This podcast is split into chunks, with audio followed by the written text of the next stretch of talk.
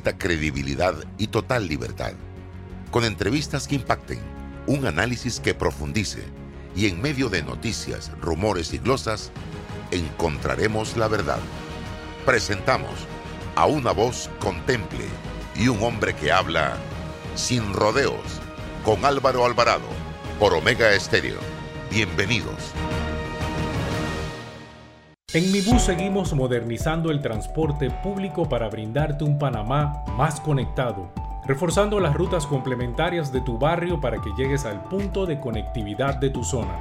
En el este, cuentas con la zona paga Metro Pedregal, en el norte, con la zona paga Los Andes, y en el centro, con la zona paga 5 de Mayo, en donde tendrás rutas troncales y corredores de alta frecuencia, y así puedes trasladarte de una forma más rápida y segura. Sigue avanzando en tu viaje realizando el transporte gratuito y aprovecha todos los beneficios en tiempo y dinero. Y recuerda, no bajes la guardia contra la COVID-19. Al viajar con nosotros, usa tu mascarilla, pantalla facial y gel alcoholado. Mi bus, la gente que mueve a Panamá. Desde que empieza un nuevo día, la vida nos da motivos para seguir adelante, por nuestra familia, por nuestros amigos, por nuestros sueños. Y en Caja de Ahorros, nuestro motivo eres tú. Acércate o ingresa a cajadeahorros.com.pa diagonal seguir adelante y elige una opción acorde a tus necesidades para que reactivemos juntos tus proyectos, porque nos sobran motivos para seguir adelante. Caja de Ahorros, el banco de la familia parameña.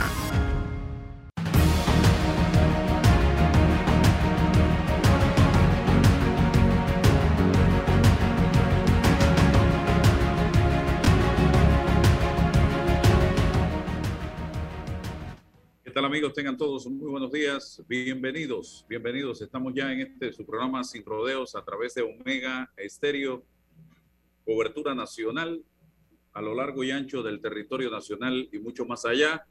También en nuestras plataformas de redes sociales, Instagram, YouTube, Facebook, TikTok. Estamos en fanpage y en Twitter. Eh, todo esto al servicio de la información día tras día. Hoy es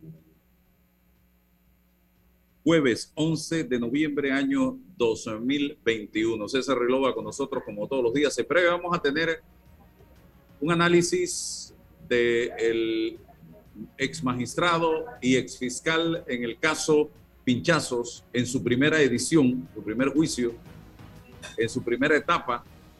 Eh, Harry Díaz, esto desde su perspectiva y también vamos a tener una entrevista, una conversación en la segunda parte del programa César con eh, Luis Eduardo Camacho como eh, contraparte y vocero de el presidente Martinelli, a la vez eh, secretario general del partido realizando metas, para conocer las dos posiciones en relación con este tema. Yo lo dije el día lunes, podrá haber gente a favor, gente en contra de la decisión, pero es una decisión tomada.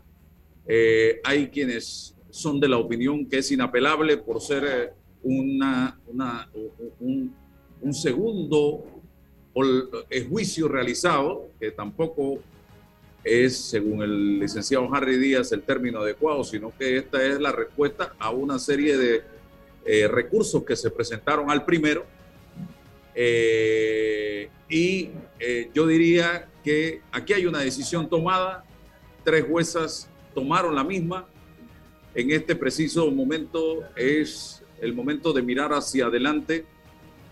Eh, hay sobre el, el escenario nacional muchos problemas que tenemos que resolver en los precisos y actuales momentos. Yo puedo no estar de acuerdo con muchas cosas del señor Ricardo Martinelli Berrocal, y lo sabe la población panameña. Yo fui víctima de los pinchazos telefónicos.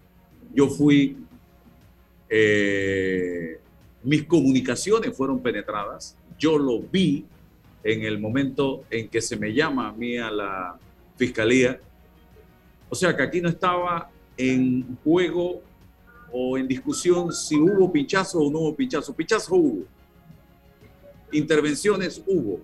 Lo que no, tampoco entiendo cómo es posible que hay, y sin reprochar la decisión de la jueza, ya esa es una decisión tomada. Lo que sí no entiendo es cómo se condena a dos personas por el delito en la justicia ordinaria en un momento determinado que cumplieron hasta pena, pero ahora no sucede nada a nivel de el caso Pinchazos y Ricardo Martinelli.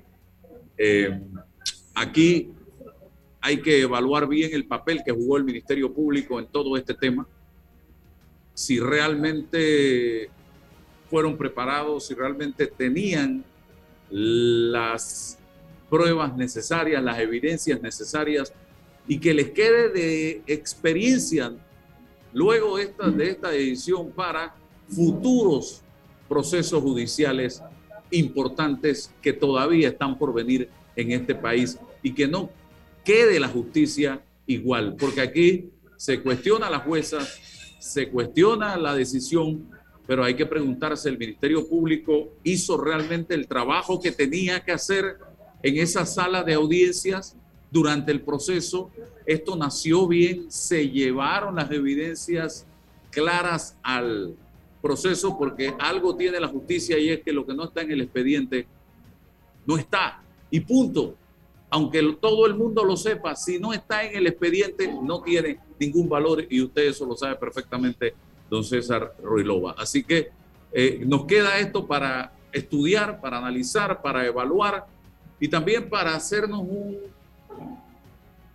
análisis de país, de que si realmente este es el país que queremos, si realmente este es el camino que queremos, si realmente vamos por el sendero correcto, porque ahora todo el mundo está hablando de las elecciones del 2024. Yo creo que es muy temprano para estar hablando de elecciones del 2024, señores. Aquí ahorita tenemos que estar hablando de cómo vamos entre todos a resolver los graves problemas que enfrenta el país y que nos están llevando a que ya los Estados Unidos nos esté viendo a nivel internacional como un país inseguro y le esté recomendando a sus nacionales mucho cuidado si van a Panamá, porque Panamá es un país inseguro. Aquí tenemos que ver, señoras y señores, que hay uno de cada tres jóvenes que no tienen trabajo y que están saliendo de las universidades y de las escuelas secundarias a nada porque no hay trabajo en las calles. Aquí tenemos que ver, señoras y señores, cómo vamos a reactivar a muchas de esas empresas pequeñas y medianas que están hoy día a la deriva y que están y han desaparecido. Cantidad de gente que se ha quedado sin trabajo, que todavía siguen con contratos suspendidos. Cantidad de productores pasando del Niágara en bicicleta en este momento. Los, las escuelas en las condiciones en que están, los establecimientos de salud, llámese policlínicas, hospitales, centros de salud, la ausencia de medicamentos. Todo esto es grave, señoras y señores. Nosotros no podemos estar pensando en una campaña política que es para finales del 2023, por las elecciones del 24, cuando estamos apenas en noviembre del 2021. Aquí mucha agua va a pasar por debajo del puente, se va a dar todo tipo de conversaciones, de negociaciones, de alianza.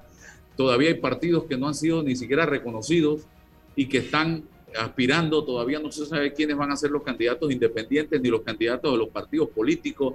Aquí mucho tiene que pasar todavía para poder que el país comience a caminar por el sendero de una campaña política en el 2024. Así que les dejo eso allí saquemos de circulación el tema de campaña política, porque eso flaco favor le hace a la democracia y empecemos a pensar en, cómo resolver los problemas, porque este país no puede seguir envuelto en odios, en venganzas, en ajustes de cuenta, cual si fueran carteles de la mafia o de la droga. Eso no puede ser.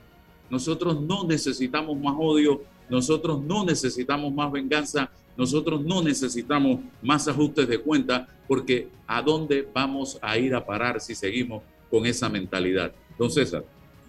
Buenos días, Álvaro, y buenos días a todos los que nos, escuchan en la, en la mañana de Audio, hoy. por favor. Eh, lo tengo, ¿no? ¿Sí? ¿No me escuchas? ¿Me escuchas? Adelante. Sí, se escucha, sí, se escucha. No yo no sé si Roberto está escuchando a César, yo no lo escucho acá. Sí, se escucha, César. Sí, ok. Eh, sí, ok, adelante. Sí. Decíamos hace dos días, Álvaro, el, 9 de, noviembre, precisamente eh, realizamos aquí en el programa una especie de recorrido procesal sobre el momento del proceso Martinelli, que era el momento de la deliberación. Eh, y, en ese, y en esa instancia eh, conversábamos sobre las dos posibles soluciones jurídicas a este, a este tipo de proceso, que era precisamente el de la absolución inocencia o el de la responsabilidad penal. Porque si partiésemos de la idea de que solamente existía una posibilidad, que era la condena, entonces eh, era un criterio totalmente sesgado. Y decíamos en ese momento que teníamos que esperar en 10 días, en 15 días, una sentencia eh, por escrito, la lectura de, una, de la sentencia por escrito para poder examinar la eh, argumentación, las reflexiones, los motivos y los factores por los que las tres juezas de conocimiento llegaban a la decisión de inocencia o de responsabilidad. Hacerlo antes, emitir criterios antes, por supuesto que pueden ser criterios sesgados por la pasión, por las emociones, por los intereses, por factores que no tienen absolutamente nada que ver con lo jurídico. Y por lo menos como abogado le debo respeto a esas tres juezas, al sistema judicial en el que me he movido por más de 30 años o por 30 años, esperar, analizar y poder obtener un criterio jurídico sobre la justificación legal o no del fallo en el caso Ricardo Martínez. A partir de ahí, Álvaro, podemos decir cualquier cosa. Que adversamos políticamente el quinquenio de Ricardo Martinelli, por supuesto que sí. Lo adversamos en ese momento y adversamos hoy en día la posición, la retórica de política del señor Ricardo Martínez. Pero eso no tiene nada que ver con el aspecto jurídico. Yo no puedo trasladar mi posición política frente al, al, señor Ricardo Martinelli y sus ideas políticas frente a los criterios jurídicos. Yo tengo que ser serio, tengo que esperar esos criterios. Y como tú bien dices, hacer un análisis y, y debemos hacerlo una vez que, que, este, esta sentencia salga, para ver cuál fue la participación del Ministerio Público, cuál fue su estrategia, si la estrategia al principio y la ejecutoria en este proceso, cómo, quedaron frente a la realidad probatoria. Si el factor de la decisión del proceso en la que se siguieron al señor Garujo y al señor Pérez tuvo algún impacto, injerencia con el resultado de este, civil ese proceso por el aforo del señor Ricardo Martinelli como diputado eh, del, Parlamento Centroamericano, ¿eso incidió o no? Hay que hacer un análisis en ese sentido, porque se pierde, se pierde todo un tipo de, metodología. Eh, en ese momento unos fiscales, en, en este momento otro. Estos fiscales técnicamente heredaron una investigación, ellos no la crearon, ellos recibieron una investigación de cara a una fase intermedia, cómo eso impactó o no en el, todo esto tiene que ver con y para qué don Álvaro bueno para hacer un análisis sobre la justicia desde el punto de vista de la ley del procedimiento desde el punto de vista de los actores que tienen un rol protagónico en esto o no y de si seguimos con los procesos especiales con los aforados con los privilegiados o no. Y a mí me sorprende toda esta retaíla de los políticos hablando de la justicia. Pero ¿qué han hecho cuando han estado en el poder con, en materia de justicia? La relación entre la justicia y el derecho, entre, entre, entre la justicia y la política, entre el derecho y la política. Pero es que cuando están en el poder se hacen, ¿qué cosa? La ropa a su medida. Y después piden los mismos políticos de hoy, de ayer y de siempre, que los jueces, los magistrados, bueno, ¿qué van a hacer? O sea, pero es que, pero que ellos, ellos son los hacedores de la, de la, justicia que tenemos hoy. La justicia panameña no se autoconstituye, depende de, depende de qué, depende del Ejecutivo y depende del, Parlamento. Entonces, de qué, de, claro que nos involucra a todos y es una responsabilidad de todos. Y el caso de Martinelli es bandera, pero también es la justicia de todos los días. ¿Qué vamos a hacer con esa justicia todos los días? ¿Cómo decidimos como tú dices, hacer un salón de la fama del deporte por 14 millones de dólares y ves dónde se hace justicia. No tenemos infraestructura y son decisiones del Ejecutivo. Bueno, hay muchas cosas que hablar, pero yo, en el caso Martinelli, voy a leer la sentencia y voy a dar una opinión jurídica, independientemente de la... Si, en el si estamos en el debate político sobre la forma de Ricardo Martinelli, entonces yo debato esa forma porque son formas que contraspiran contra la institucionalidad, porque es un hombre que piensa que no vive en república, que vive en la monarquía, que le gusta tener el control institucional y político de todo. Ese es el perfil político de Ricardo Martinelli. Y yo lo debato y lo rechazo, porque soy un hombre demócrata. Pero eso no me puede a mí llevar y arrimar al hecho de que yo tengo que decir que aquí sí no se logró la condena, entonces todo está. No, no, no, no, porque parte de la solución jurídica de ese proceso también era la absolución. Y tengo que, insisto, analizar ese fallo en el fondo para poder tener un criterio jurídico sobre esa. Y es un criterio y es una opinión. Y no estuve allí y no sé, insisto, el desarrollo, la ejecutoria de los que allí participaron respecto a los roles que tenían que jugar. Eso es una experiencia para el Ministerio Público. Si usted tiene la prueba, acuse. Si usted no tiene la prueba, no acuse. Porque tiene debe ser analizado por las universidades, las facultades de Derecho. Este, este, este tema va a dar mucho, mucho de qué hablar y ojalá se haga así, no quede archivado eh, este proceso y este fallo en lo más simple, lo más simple aquí en la retórica es decir que las juezas son corruptas, que las juezas son, son eh, no, no, tienen la inteligencia correspondiente, no están a la altura. Eso es lo más fácil, esa es la salida más simple. Pero esto ha tenido un recorrido procesal, esto tenido una consecuencia, esto ha tenido dificultades. Esto, esto ha sido accidentado este tipo de proceso. Y otro, otro error de esta, de esta experiencia es el manejo de los medios. Tú veías en cada medio un juicio diferente. Y se perdió aquello que en su momento me tocó vivir a mí de entrar a una sala de audiencia con una libretita, una pluma, un lápiz y tomar nota para luego salir a describir lo que sucedió en la audiencia. Todo se concretó a lo que pensaba fulano, sutano, mengano y perencejo al salir de la sala de audiencia y no se describía lo que estaba sucediendo dentro. Y tú veías, repito, medios escritos, medios televisados, y veías un juicio en cada una totalmente diferente y opuesto a lo que realmente estaba pasando. César está en mute. César, por favor. ¿Y qué tenemos que analizar? Por supuesto que hubo pinchazo. Por supuesto que sí. Claro que hubo pinchazo. políticos. En el gobierno de Martinelli hubo pinchazo. Claro, eso es un hecho. Eso no es una opinión. ¿Y qué ocurrió? Y que fueron y, resultaron condenados algunas personas sobre este hecho. Pero la teoría en el caso Martinelli era qué cosa? Era la responsabilidad intelectual de esos pinchazos. Y esa tenía que ser el esfuerzo probatorio. Ya, entonces, y por eso que tú dices, bueno, pero ¿por qué en uno sí, uno no? Porque precisamente lo que se buscaba era el nexo de la, de la potencial autoría intelectual. Y eso requiere un esfuerzo probatorio gigante, don Álvaro. Y no es un, no es un esfuerzo probatorio del objetivo, por el hecho de ser el presidente de la República o el... No, no, no, porque emitió un decreto. Usted tiene que tener la prueba o las pruebas o los indicios para poder llegar a esa teoría de la autoría intelectual.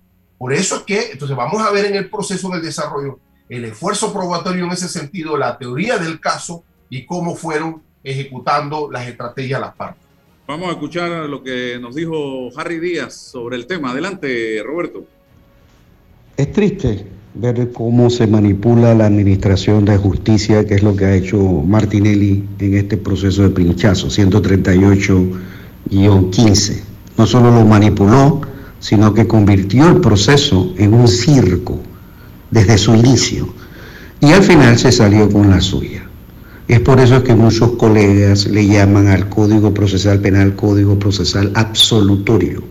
Y es que estamos ante un exceso de supuestamente etiquetadas garantías que no es, que no es otra cosa que un sinónimo de impunidad. Dicen que Panamá tiene su nombre por la abundancia de flores, de peces, de mariposas, Pero ahora yo más bien creo que es por la abundancia de monos que bailan por plata. El segundo párrafo del artículo 179 rompe con los principios de igualdad procesal cuando señala que cuando se ordena la celebración de un nuevo juicio en contra del imputado que haya sido absuelto por la sentencia recurrida y como consecuencia de este nuevo juicio resulta absuelto, dicha sentencia no es susceptible de recurso alguno. Ese artículo 179, el, el último párrafo, rompe con el, principio de equidad procesal, la estricta igualdad de las partes que establece el artículo 3 del Código Procesal Penal e incluso el artículo 19 que se garantiza, donde se garantiza la de intervención de las partes con iguales posibilidades de ejercer las facultades y los derechos que la constitución política, los tratados y los convenios internacionales ratificados por la República y en este código. Si entonces los principios son parte fundamental del proceso penal, ¿cómo es posible que pueda haber un articulado que favorezca a una de las partes, en este caso al, al imputado versus el Ministerio Público? Asumamos que Martinelli hubiera sido condenado inicialmente y él hubiera presentado, y no el Ministerio Público, el recurso de anulación y que se lo hubieran concedido. Vuelve a, vuelve a revisarse todas las pruebas y el caudal probatorio y los alegatos por tres nuevos, nuevos eh, eh, jueces de juicio oral. Y hubieran condenado nuevamente a Martinelli. Estamos asumiendo, porque pasó exactamente lo contrario. Estamos asumiendo que hubiera sido condenado por el primer juicio oral con, los tres eh, jueces y se les haya anulado y al anularse es como si no existiera y por eso es que no se habla de doble juzgamiento como lo trataban de hacer ver los, los, la defensa de Martinelli, sino que sencillamente se trata del mismo juicio oral. Si esto hubiera sido el caso, Martinelli sí hubiera tenido la, la posibilidad de presentar o la facultad de presentar una anulación, una casación y hasta una revisión. Algo que se les está prohibiendo al Ministerio Público y a los querellantes acreditados en, base a ese artículo 179 que es a todas luces inconstitucional porque rompe con la igualdad de las partes que establecen los artículos que ya he mencionado, el 3, el 19 y similares. ¿Qué haría yo si fuera abogado querellante o el Ministerio Público? Haría lo siguiente, presentaría una, una casación ante que es obviamente eh, ventilada ante la sala penal de la Corte Suprema, porque recordemos que hay fundamentos de fondo para presentar la, casación. Ahora bien, el artículo 186 del Código Procesal Penal señala que en ningún caso se declarará inadmisible un recurso de casación sin antes mandarlo a corregir y antes de mandarlo a corregir en ese momento o, coetáneamente con la presentación del recurso se puede presentar una advertencia de inconstitucionalidad del artículo 179 del Código Procesal Penal, tal como lo permite el, artículo 206, numeral 1 de la Constitución Nacional. Y con esa advertencia de inconstitucionalidad, la Corte falle y determine que hay una desigualdad que, rompe con los principios de los artículos 3 y 19 y el de, que es de la igualdad de las partes y que rompe también con el principio de la, de la doble instancia, porque este fallo de tribunal de juicio es primera instancia para este proceso 138-15. No se le permite a la, ejercer a la, a la parte afectada, que en este caso es el Ministerio Público y los querellantes, ejercer la segunda instancia. Es totalmente inconstitucional. E independientemente de que esto pueda prescribir, la Corte tiene que sentar un precedente de que ese artículo 179 es notoriamente inconstitucional. Recordemos que Martinelli en el 2013 recortó el término de prescripción de la acción penal a la, a la mitad. Así que si se hubiera ensayado esta casación, si se, se, ensayara esta casación con la advertencia de constitucionalidad, hubiéramos tenido tiempo con las antiguas reglas que Martinelli modificó en el 2013. Debe declararse inconstitucional una frase del recurso de revisión que solo es en favor del sancionado. El recurso de revisión en el 191 dice, la revisión de una sentencia en firme procederá en todo tiempo y únicamente a favor del sancionado. Eso de y únicamente a favor del sancionado debe ser eliminado por inconstitucional. Esto también rompe con el principio de igualdad de las partes, la estricta igualdad de las partes en materia procesal. Asumamos que una persona es absuelta del, del homicidio de una mujer y dos años o tres años, el tiempo que sea después, encuentran los huesos de esa mujer en el patio de su casa. Esto no le permite al Ministerio Público presentar una revisión, porque eso solamente es, este proceso, ese recurso solamente se está estableciendo en favor del sancionado. Esto es una locura. O sea, que tú encuentras evidencia posteriormente y no puedes presentar una revisión de alguien que salió absuelto pero que era culpable. Así que hay muchas de este, de este tipo de, de muchísimas normas que deben ser modificadas en ese código procesal penal.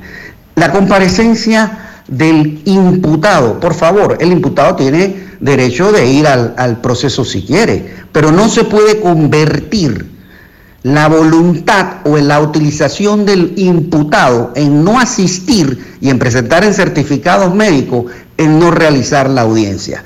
Yo les puedo eh, eh, mostrar multiplicidad de otros artículos que son en favor del prácticamente del imputado. O sea que la delincuencia tiene un gran grado de, impunidad con las normas actuales del Código Procesal Penal. Al inicio se plantearon por parte de la Fiscalía los actos de premeditación, hablo en la, en la fase de intermedia en la, en la, eh, ante la Corte Suprema. Los actos de premeditación de Martinelli para salir impune. Se convirtió en el mandamás del Consejo de Seguridad cuando mandó a derogar la ley del Consejo de, de, Seguridad en el 2010 y así incluso lo reconoció eh, Popi Varela en su declaración, que eso lo había dicho, que había que derogar esa ley y emite el día siguiente un decreto ejecutivo que firma él mismo, señalando que él era el presidente de la República, que él controlaba la eh, simplemente la eh, eh, el, Consejo de Seguridad.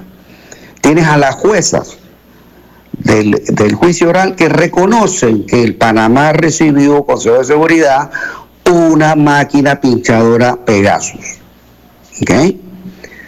Si él es el mandamás del Consejo de Seguridad, si él fue eh, eh, el que tenía un control sobre el edificio, directo sobre el edificio 150, separado del Consejo de Seguridad, que era la que, el, edificio que se dedicaba exclusivamente a usar estas máquinas pinchadoras, una inicial y otra Pegasus, que costaron más de 20 millones de dólares al Estado y que desaparecieron. Entonces, eh, ¿quién más podría haber cometido los pinchazos que están probados? Porque hay 49 personas reconocidas como pinchadas. No puede ser más nadie que el presidente. o a quién se le ocurre a las juezas que pudo ser. Aquí se debió haber aplicado la sana crítica, ¿okay? el criterio, el sentido común, dos dedos, un dedo de frente si quieren. Esto es obvio, obvio. Por otro lado, en el 2012, recordemos la, ley, la, nefasta ley 55, que se convirtió en una ley blindaje de los, de los diputados. Y ahí se introdujo no solamente la prueba idónea en el artículo 488, numeral 4, de prueba idónea del hecho imputado. O sea que para admitir un proceso tenía que estar imputado con una prueba idónea. Asimismo, asimismo declaro era ese, era ese artículo. Es, perdón, el artículo del 491A estableció un término imposible de cumplir, de donde había que el magistrado fiscal acusar en un término de dos meses, término que, vuelvo y repito, es imposible para celebrar ninguna investigación. Solo se pudo hacer porque estas investigaciones vinieron como compulsas de, copias a la Corte Suprema porque las investigaciones que se estaban haciendo salió a, a relucir el nombre de Martinelli. Por eso fue que se pudo presentar una acusación. Si no, hubiera sido imposible. Y que eso es lo que buscan estos diputados al eh, establecer este tipo de normas que, gracias a Dios, fue declarada inconstitucional por la Corte en el 2015. Además de esto, recordemos que en el 2013, mediante otra ley, el, el presidente Martinelli reduce a la mitad el término de la acción, el término de prescripción de la acción penal en el artículo 116. Y eso lo denunciamos nosotros en su momento en, dentro del proceso eh, 138-15 de actos de premeditación para cometer el delito y salir impune. Esperaban estas jueces de juicio oral. A ver, que Martinelli dijera, sí, yo, yo, yo pinché, y que hubiera un video que dijera, yo, Martín, Ricardo Martinelli, con cédula tal, he ordenado que se intervenga la privacidad, se le viole la privacidad a fulano de tal.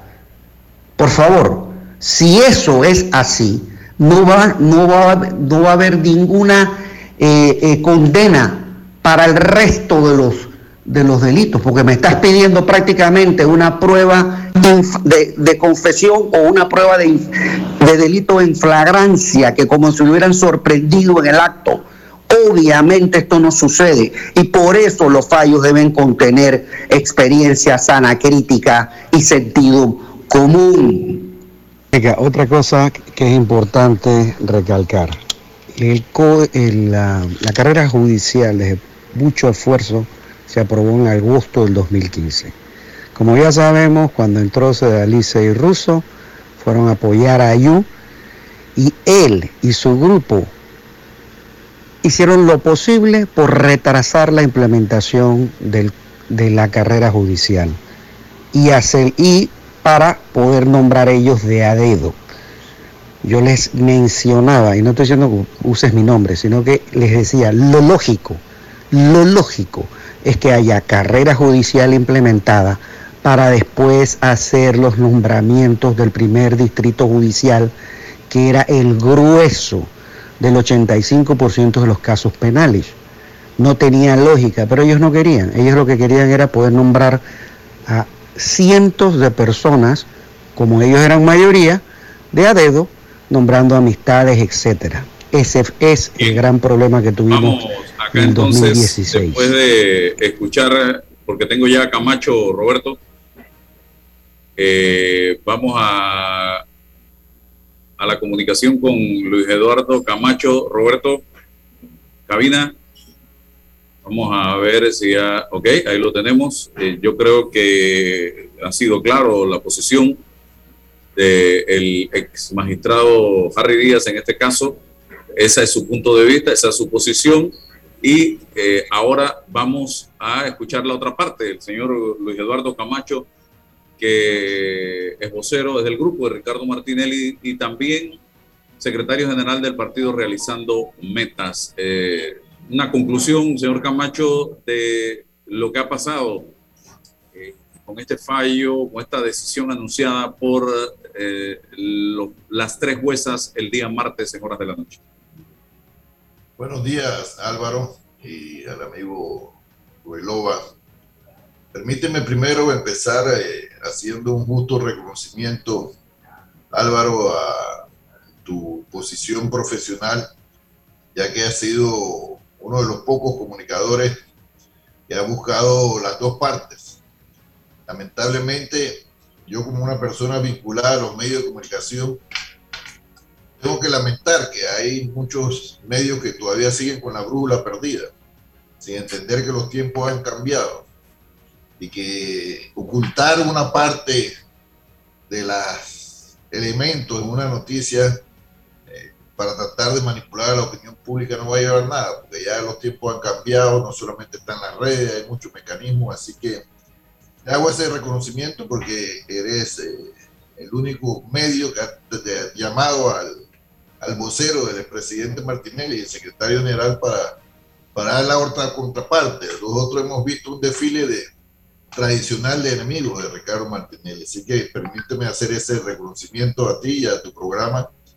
Eh, yo, a pesar de que en algunos momentos hemos tenido diferencias, siempre he reconocido ese espacio que, que se da eh, para tener que sea la gente la que tome la decisión, se informe su opinión no la opinión que le quieran transmitir. Así que, dicho sea de paso, eh, dicho eso, empiezo diciendo de, que no son tres jueces la que han absuelto a Ricardo Martinelli, son seis jueces que ya han absuelto en dos ocasiones a Ricardo Martinelli y si eso si no tomamos en cuenta la denuncia que se tramitó en la Asamblea eh, hace ya más de ocho años y que tampoco prosperó sobre este mismo caso. Entonces, eh, yo creo que lo, más importante, Álvaro, más allá de, reiterar lo que siempre dijimos, de que la inocencia de Ricardo Martinelli iba a ser probada y de que la manipulación de las investigaciones y de que esto fue una campaña orquestada por eh, sectores políticos y económicos para eh, afectar a Ricardo Martinelli. más allá de eso, yo quiero eh, tomar el, empezar destacando lo que dijo el presidente Martinelli eh, una vez concluido esto. Y él dijo, este es el momento de hacer un alto, dejar nuestras diferencias de lado y unirnos en favor de Panamá. O yo quiero empezar por ahí, porque ya este proceso en sí, Álvaro, todos conocemos lo que pasó, porque este proceso ya tiene más de siete años. Dos eh, audiencias en el sistema penal acusatorio, parte de uno en la, Corte Suprema de Justicia, cuando querían transmitirlo porque pensaban que iba a, a, fregar a Ricardo Martinelli, lo transmitieron en vivo en la Corte. Pero cuando comenzaron a salir las verdades que, algunos querían pretender, como el hecho de que las evidencias estas fueron creadas y manipuladas en el Consejo de, de de seguridad en la computadora de Rolando López, entonces dejaron de transmitir la, audiencia. Creo que la verdad siempre va a relucir, Álvaro. Así que ese es lo primero que yo quiero destacarte. Se probó por segunda ocasión, en el caso del sistema penal acusatorio, la no culpabilidad de Ricardo Martinelli y se afloró de manera esta vez mucho más eh, evidente la manipulación de este proceso eh, con el fin de acabar con Ricardo Martinelli. Un proceso que, mira, los jueces, los, los, la fiscalía y los eh, querellantes y las llamadas víctimas eh, concluyeron el último día diciendo que como un discurso, ¿no? una, una línea de comunicación que dice que esto no vuelva a ocurrir más. Y en eso dijo Ricardo Martinelli, y lo reafirmo yo, nosotros hemos coincidido la manipulación de la justicia, el, armar una estructura estatal para tratar de destruir una persona no debe volver a ocurrir en este país. Porque lo que le pasó a Ricardo Martinelli no debe ocurrirle a ningún ciudadano de este país. Porque como indica Ricardo Martinelli, más allá de que se supera una etapa en esta larga eh, eh, persecución política que no solamente lo ha afectado a él directamente, sino a su familia, a sus empresas y a sus amigos.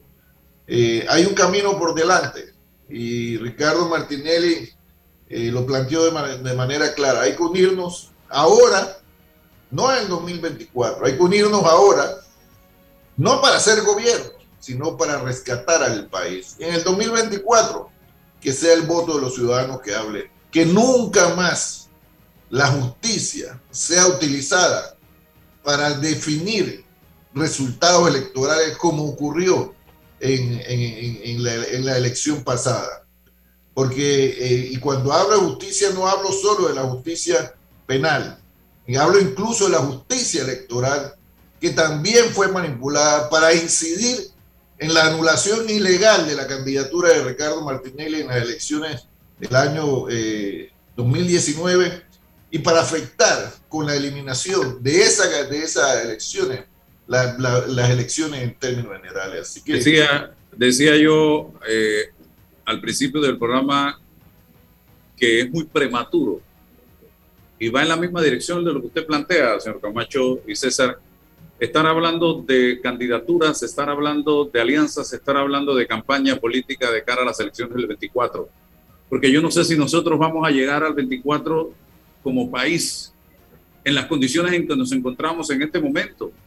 Hoy es día de lo que todo, hoy es el día de lo, en el que todos los que estamos sobre esa embarcación que se llama Panamá, empecemos a remar en una sola dirección.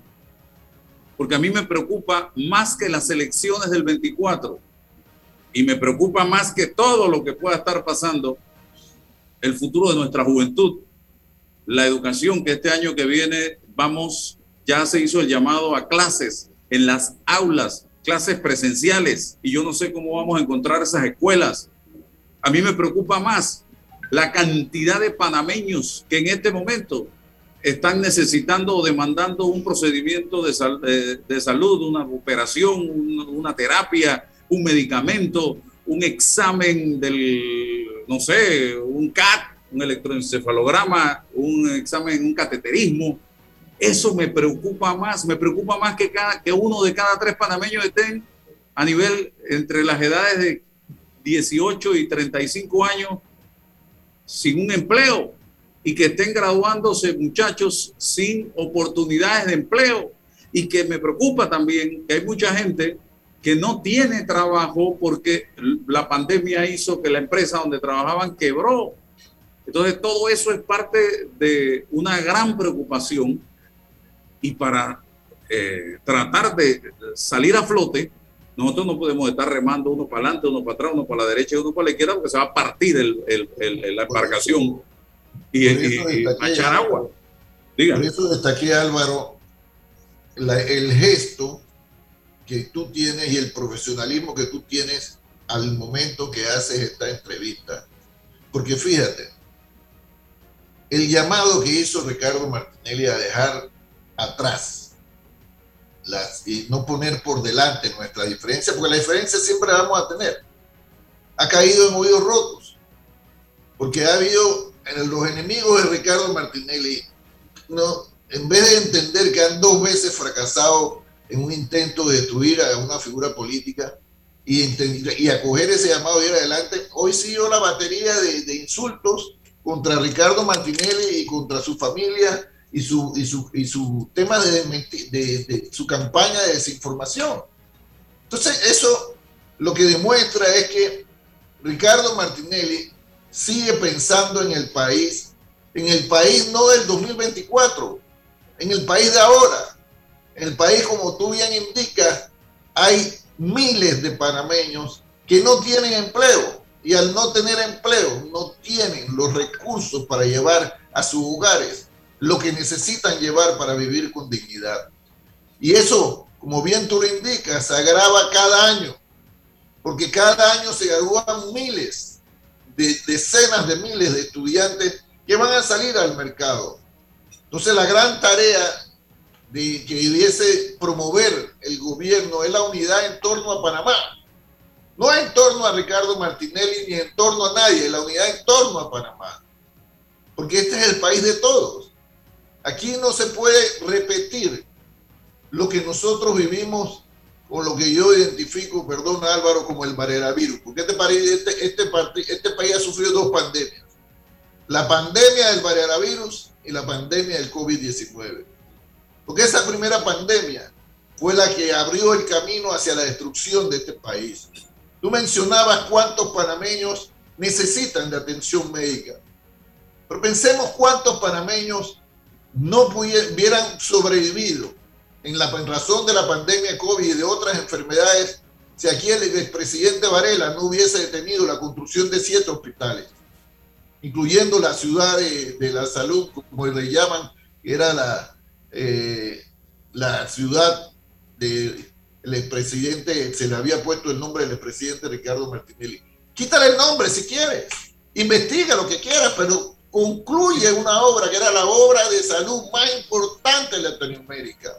Entonces, el afán de destruir a una persona, han destruido ese país. Y eso es lo que no debe volver a ocurrir. Porque las diferencias las vamos a tener siempre. Pero uno no puede, en razón de esas diferencias, destruir el país y truncarle la, calidad de vida a miles de panameños. Entonces ahí, ahí está el mensaje y lamentablemente ese mensaje eh, pareciera haber caído en oídos sordos porque te repito, hoy veo a la misma eh, cadena de adversarios de Ricardo Martinelli desfilar nuevamente en esos mismos medios de comunicación con esa campaña de desinformación, porque fíjate, te han dicho de que van a presentar un nuevo recurso cuando el artículo 179 del Código Procesal Penal dice con toda claridad que contra esa sentencia de un segundo juicio no hay ningún recurso que cabe. Viene, le voy a dar la oportunidad a César porque quiere aportar también en parte del programa. Eh, y sí, y, y, repito, ¿ah? y lo dijimos al principio, lo reiteramos ahora, hay cosas con las que yo ni compartí ni comparto en la manera y la forma de hacer política del señor Ricardo Martinelli y lo sostengo públicamente. Pero eso no va a nublar mi visión como periodista de que si yo tengo que presentar una noticia, tengo que presentar las dos caras de la noticia o las tres. Y hoy lo estamos haciendo. Y le dije a Camacho, y él no me va a dejar mentir, que ojalá podamos coordinar una entrevista con el propio Ricardo Martinelli para tenerlo aquí en el programa y hablar con él en los próximos días de justicia, de política y de país, sin ningún problema. Porque, repito, yo soy periodista y trato y he tratado y he luchado y me he buscado serios problemas por tratar siempre de ejercer el periodismo como debe ser. He tenido muchas dificultades, pero aquí lo estoy tratando de hacer en esta oportunidad sin ninguna eh, cortapisa, gracias a la administración y a la gerencia de don Guillermo Antonio Dames aquí en Omega Estéreo. Don César Reloj. Sí, gracias Álvaro. Eh, saludos Luis Eduardo. Y, quisiera desde, desde tu posición como secretario general del de partido eh, RM plantearte lo siguiente. ¿Dónde está la diferencia entre la retórica del enemigo de Ricardo Martinelli y los opositores políticos de Ricardo Martinelli? ¿Dónde está el límite? Porque si la retórica es de que nos encontramos sobre, con los enemigos, entonces yo no creo que vayamos a llegar a feliz puerto en la retórica de la reconciliación nacional. Te, voy a terminar de hacer, te voy a terminar de hacer las preguntas porque son varias y creo que vamos a necesitar tiempo para hablar de política aquí. Eh, pero sí me preocupa mucho la retórica del enemigo político. Considero que hay adversario. Anyway, lo segundo, la manipulación de la justicia. ¿Dónde nace esta manipulación de la justicia o dónde pierde la justicia esa fortaleza para poder em, pararse firme ante las intentoras de la manipulación. ¿Qué ocurrió en el quinquenio de Ricardo Martinelli para el fortalecimiento de la justicia y cuál es la visión de RM para evitar que esto vuelva a ocurrir?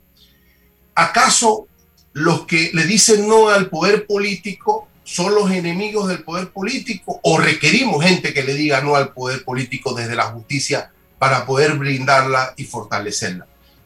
hay muchas cosas, eh, Luis Eduardo, que tenemos que conversar como país, pero un ambiente de más calma, pasado el análisis de este proceso, tenemos un reto fundamental para verdaderamente fortalecer a ese poder olvidado. Está olvidado, ha sido la cenicienta del poder político, no solo en el gobierno de Varela, Luis Eduardo, en estos 30 años de la llamada democracia. Sí, eh, gracias César. Muy importante tu pregunta. Te voy a comenzar respondiendo con un ejemplo. Mira, eh, luego de iniciar la democracia, ya después de 1989, o por lo menos la democracia imperfecta que tenemos, se inició un proceso jurídico en razón del homicidio de mi hermano Jorge Camacho. Ese proceso jurídico, una investigación, acabó con una vista fiscal de más de cuatro, casi 400 páginas del entonces fiscal eh, Carlos Augusto Herrera, auxiliar, fiscal auxiliar. Ese, ese proceso fue trasladado a la Corte Suprema de Justicia.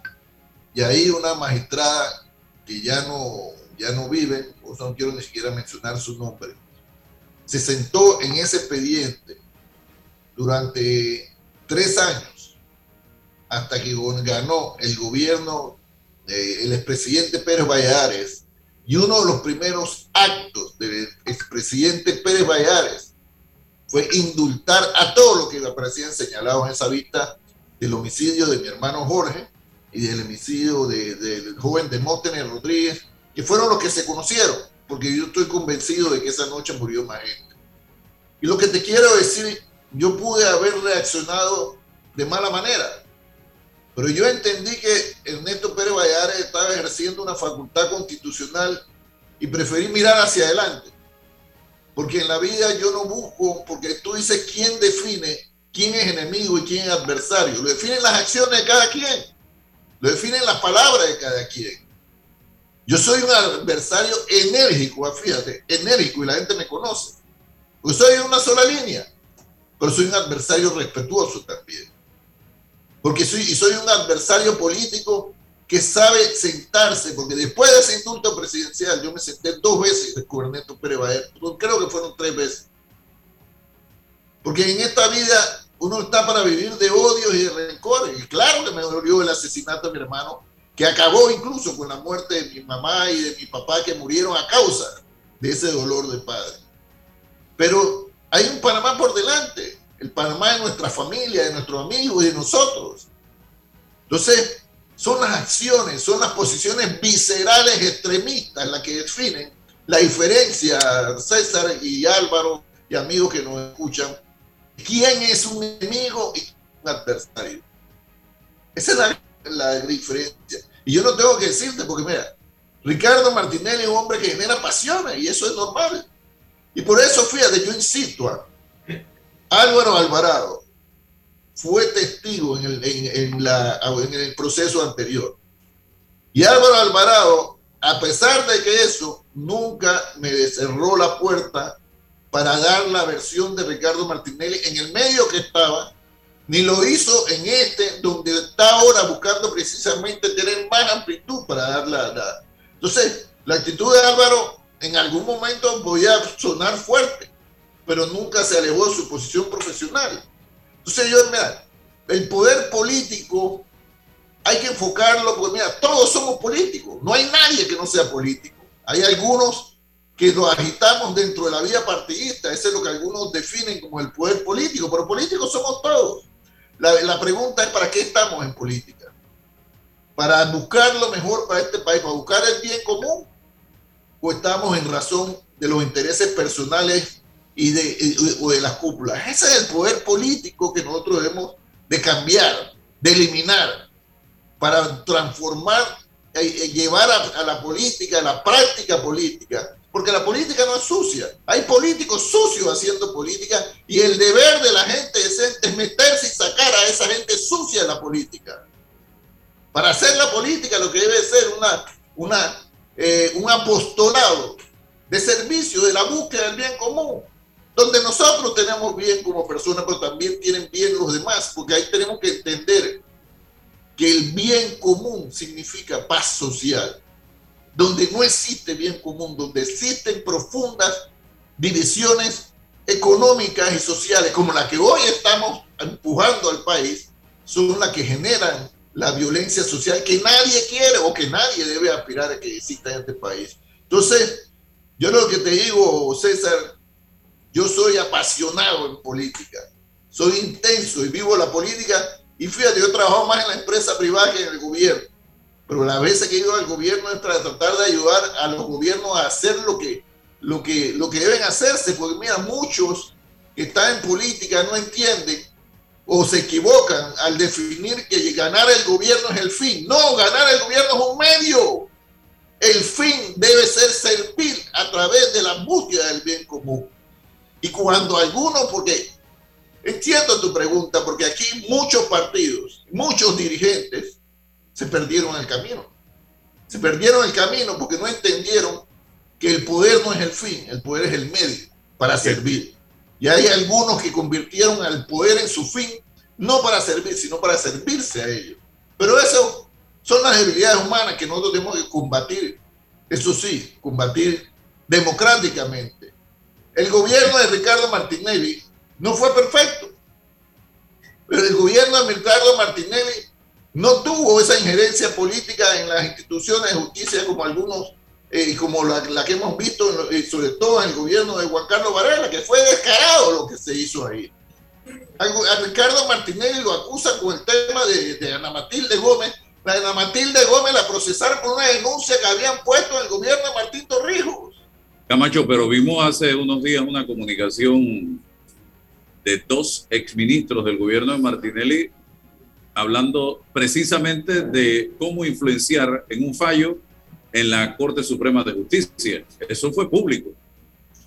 Bueno, creo que te refieres a una grabación que circuló por ahí que yo la verdad que tengo, que ver, eh, hablar con las personas, porque hay que ver en qué contexto. Y lo reconoció, una de las personas reconoció que efectivamente pero, pero, se había dado la comunicación. Para mí, si tú viste ahí, se, se planteaba, y yo no, la verdad que eso lo tiene que explicar los que estaban ahí yo lo que te quiero decir que aquí hay una realidad, fíjate, que nosotros no podemos cambiar.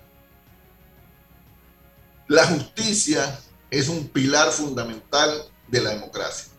Si no hay, una, no hay justicia imparcial y, y, y en razón de que la justicia funcione, darle a cada quien lo que corresponde, en cualquier esfera, civil, penal, esto, la democracia no va a estar eh, funcionando adecuadamente. La justicia es un pilar fundamental. Y ciertamente que la justicia en, en el sistema democrático después post-invasión no ha evolucionado todavía lo que la, la, mayoría esperamos. No te menciono solo el tema de, del caso de mi hermano. Yo me acuerdo cuando estaba el gobierno de Tara, había, hubo señalamientos muy fuertes sobre magistrados, como también los hubo el de Ricardo Martinelli cuando se decía que un, el presidente de la, la Corte estaba en razón de Ricardo Martinelli. Pero, mira, tú, si tú haces un análisis objetivo, nosotros vemos ¿verdad? que la época más negra de la justicia panameña, nosotros vivimos durante los cinco años de Juan Carlos Varela, donde la manipulación. Oye, aquí no estamos olvidando que aquí renunció una procuradora en razón de, la, de lo que salió de, los, de Varela Lex. Varela Lex que demostraron la manipulación descarada y profunda de Varela y las manos de Varela, no solamente en el Ministerio Público particularmente, sino también en el, en el órgano oficial. No hemos olvidado eso, no nos hemos olvidado eso. Sí, la democracia, la justicia no ha sido perfecta en ningún momento desde, desde la época democrática, ni lo va a ser, porque es perfecto solo Dios. Pero tenemos que eh, encaminar la justicia a donde ese tipo de cosas que cuestionamos sea la excepción y no la regla. Ok. Bueno, Camacho, gracias. César, gracias a todos los que nos han sintonizado. Se nos acabó el tiempo. Álvaro, perdón, nada más te reitero, mira, es momento que hagamos un alto y pensemos en qué clase de país nosotros queremos tener, no en el 24, sino qué clase de país tenemos que hacer ahora. El, presidente Martinelli no ahora, sino desde hace ya dos años, ha estado invitando al, al presidente Cortizo a hacer un acuerdo nacional, no para repartirse puestos de gobierno, no nos interesan los puestos de gobierno, un acuerdo nacional en razón del país, donde juntos todos pongamos, construyamos las bases para la clase de país que se merecen los panameños. Un país donde al final de cuentas no importa quién gobierne, no importa quién sea el presidente, no importa cuál sea el partido que esté ahí, sino que sencillamente importa es que quien gobierna, gobierne para darle la calidad, la buena calidad de vida que nos merecemos todos. Entonces, le reitero el llamado de parte del presidente Martinelli y de parte realizando metas. Porque mira, Ruilova, disculpa con esto, cierro. Nosotros que queremos que partido realizando metas es un partido diferente, democrático, pero comprometido en razón de la búsqueda del bien común. Y eso nos trae diferencias afuera y a veces adentro. Pero cuando tú tienes el norte bien claro, lo que importa es servir a los panameños y dejarnos todo un país que sea de oportunidades para todos y progreso para todos. Gracias Álvaro y te reitero, te hago este reconocimiento a ti y a la emisora de, donde estás ahora mismo, porque fíjate, nosotros hemos tenido Álvaro diferencias, pero siempre hemos dejado esa diferencia al lado y yo sé por qué tú hoy estás aquí, porque saliste en esa emisora, porque saliste a buscar la independencia que te permitiera llevar, ejercer el periodismo en razón de la búsqueda de la verdad y no para promover eh, posiciones personales, económicas o políticas en ningún grupo. Muchas gracias, Álvaro. Gracias, gracias a todos. Hasta mañana. Saludos. La información de un hecho se confirma con fuentes confiables y se contrasta con opiniones expertas. Investigar la verdad objetiva de un hecho necesita credibilidad y total libertad. Con entrevistas que impacten, un análisis que profundice y en medio de noticias, rumores y glosas, encontraremos la verdad. Presentamos a una voz contemple y un hombre que habla sin rodeos con Álvaro Alvarado por Omega Estéreo. Gracias por su sintonía. Desde que empieza un nuevo día, la vida